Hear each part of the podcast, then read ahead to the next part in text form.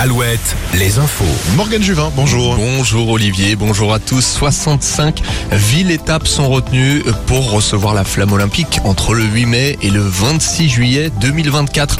Le comité olympique a dévoilé le tracé. La flamme passera dans le Grand Ouest entre fin mai et début juin. Elle traversera le Futuroscope, le Puy du Fou, les Sables d'Olonne, Rennes ou encore Vannes.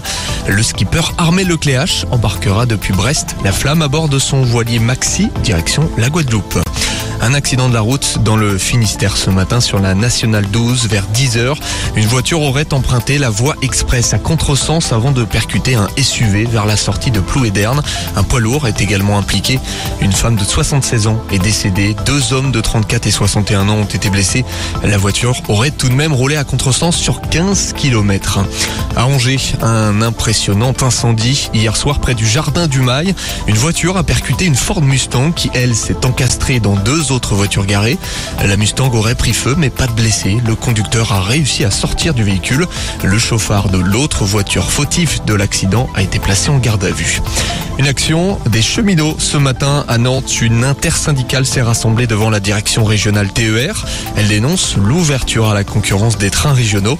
Elle va, selon les syndicats, entraîner un abaissement de leurs droits sociaux. C'est l'heure de vérité pour plus de 200 000 étudiants. Les élèves en fin de licence reçoivent ce vendredi leur proposition d'admission. Cela se passe sur la plateforme Mon Master. Vigilance, une réponse doit être donnée avant lundi soir.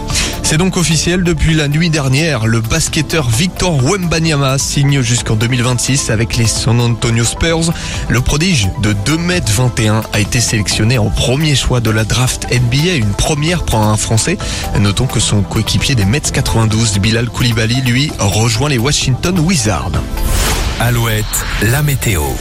Du soleil et des températures toujours très douces dans le Grand Ouest. Rien à signaler. Ce temps calme et ensoleillé nous suivra jusqu'en milieu de semaine prochaine où quelques perturbations sont attendues. Côté Mercure, les maximales sont comprises